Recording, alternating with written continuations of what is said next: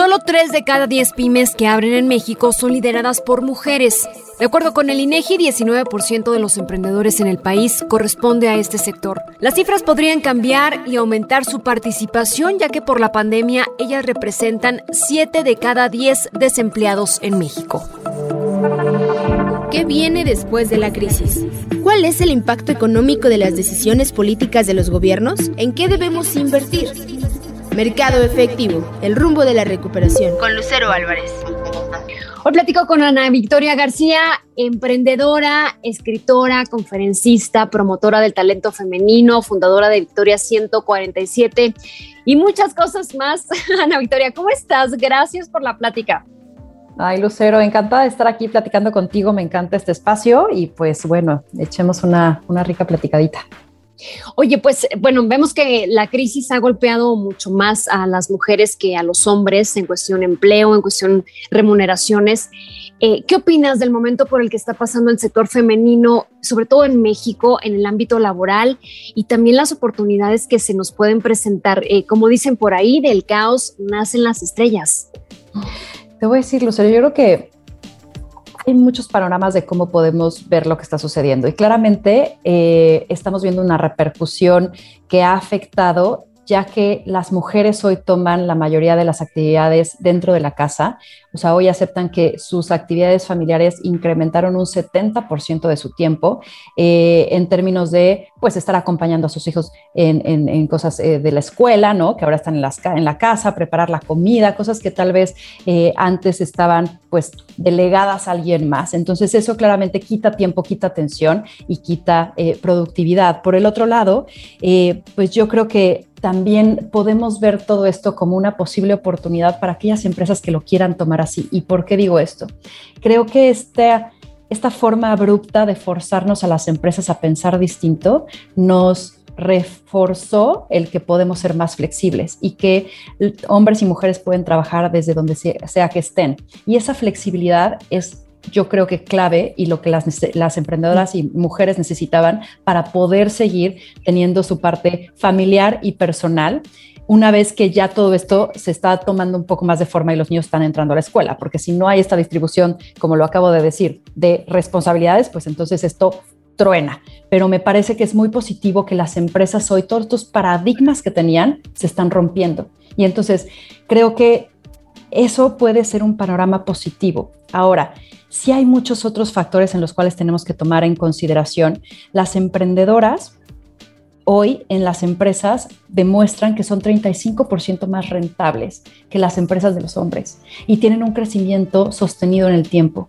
Quizás no hay el número de unicornios que hoy estamos viendo liderados por mujeres, eh, que son liderados por hombres, pero crean empresas mucho más sostenibles, sostenibles en el tiempo, con crecimientos mucho más, eh, digamos, eh, pues respaldados y que son empresas rentables. Entonces, yo eso lo veo como una oportunidad.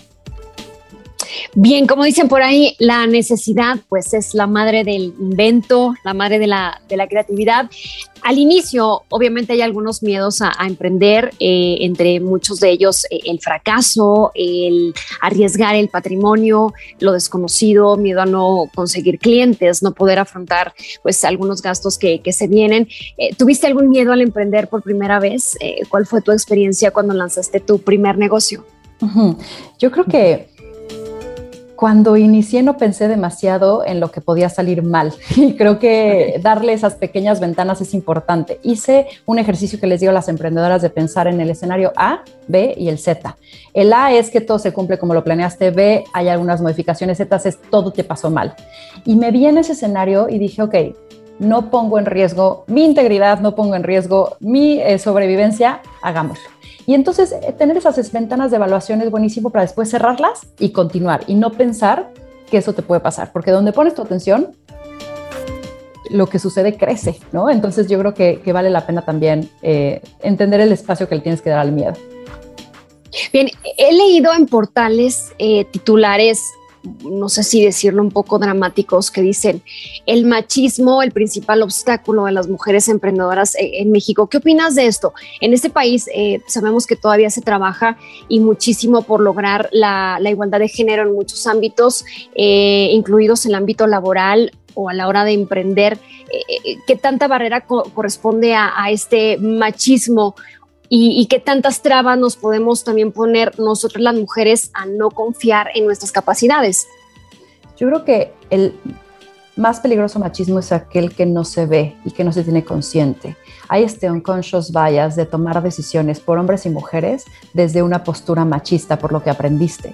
Eh, estaba leyendo el otro día, eh, no sé si has escuchado sobre el impuesto rosa, por ejemplo. Es un impuesto hacia los productos de las mujeres. Es, entonces las mujeres pagamos en toallas sanitarias, o sea, productos que solo, hasta inclusive vengan rosas y moradito, ya les suben el 7% de impuestos. Entonces hay estas cosas que no, no necesariamente los vemos y hay también actitudes que tomamos ante el machismo y micromachismos que están promoviendo que la sociedad no cambie y sigamos justamente segregando roles y sigamos, eh, pues sí, dándoles más responsabilidades a unos que otros. Entonces, sí creo que el machismo, y ojo, no solamente es producido por hombres, sí nos está impidiendo dar el siguiente paso y nos está haciendo repetir la historia.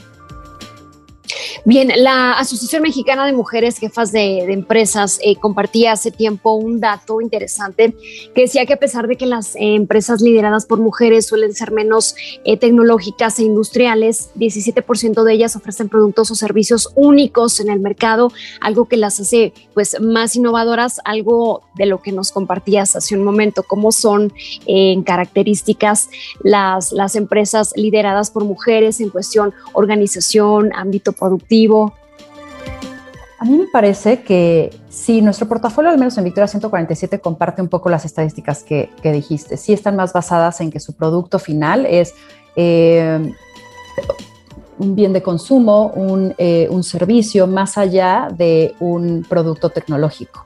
Eh, en nuestra base, el 20% de nuestra base son, son productos tecnológicos nada más. Eso está creciendo, eso no creo, yo creo que es una tendencia positiva y en ascendencia. Pero dicho esto, yo creo que las mujeres sí, sí están rompiendo esa estadística y más las nuevas generaciones porque lo que buscamos las mujeres es practicidad y lo que hacemos muy bien las mujeres son los procesos y la visualización y los mapas mentales de qué sucede después de cada una de las consecuencias. Y eso si le metes una herramienta tecnológica, vuelas. Entonces, yo creo que eso se está rompiendo. Yo creo que quizás esto era en el pasado, pero hoy en día que la tecnología además a partir también de la pandemia se ha democratizado aún más y todas estas herramientas ya están al alcance de cualquiera, ya es un commodity dentro de las eh, compañías. Bien, las opciones de emprendimiento sabemos que son infinitas, eh, pero la creatividad siempre la relacionamos con los jóvenes. Eh, obviamente la edad no tendría que ser un obstáculo para poder lanzar un, negocio, para poder eh, emprender. La experiencia obviamente también cuenta. ¿Qué opinas de la edad? Yo creo que la edad es mental y yo creo que los estímulos a los cuales te acercas hacen que te vuelvas más creativa o no, te inspires más o no. Entonces, yo, por ejemplo, la semana pasada recibí un chocolate que fue el MVP de una de nuestras emprendedoras que tiene alrededor de 60 años y que está usando tecnología para meter proteína de garbanzo en el chocolate para que sea un producto funcional.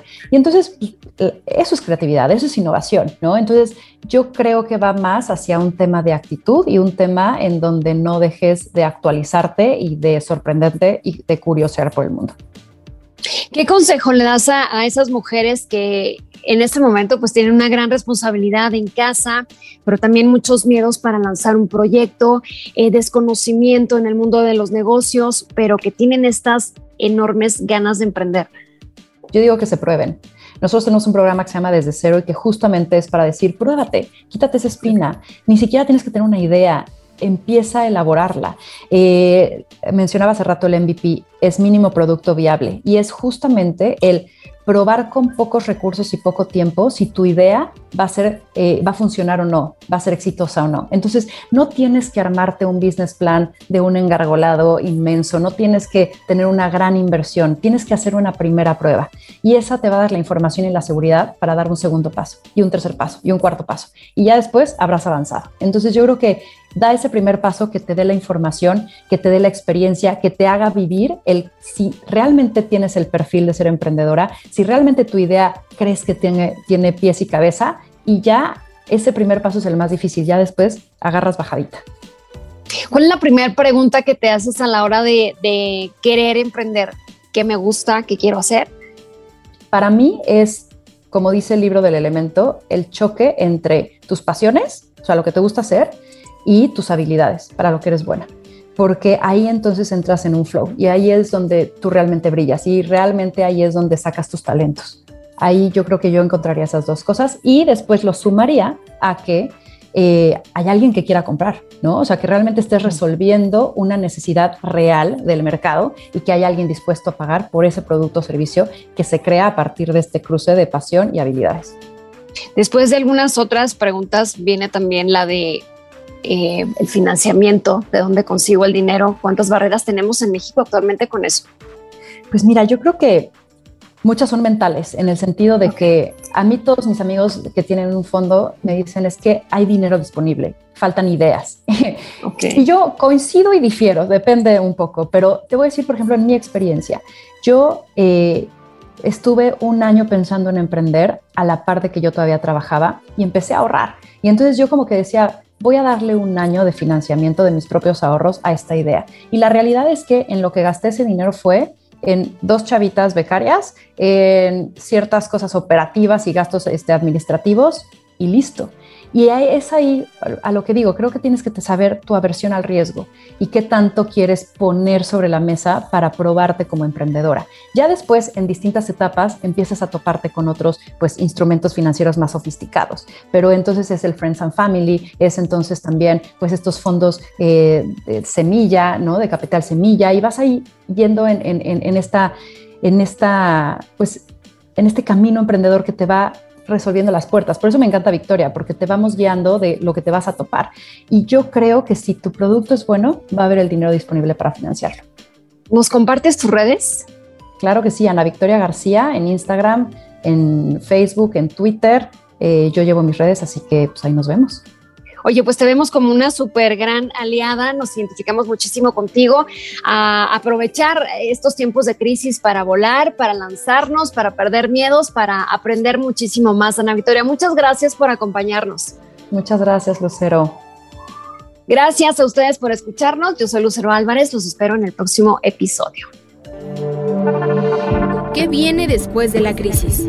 ¿Cuál es el impacto económico de las decisiones políticas de los gobiernos? ¿En qué debemos invertir? Mercado efectivo, el rumbo de la recuperación. Con Lucero Álvarez.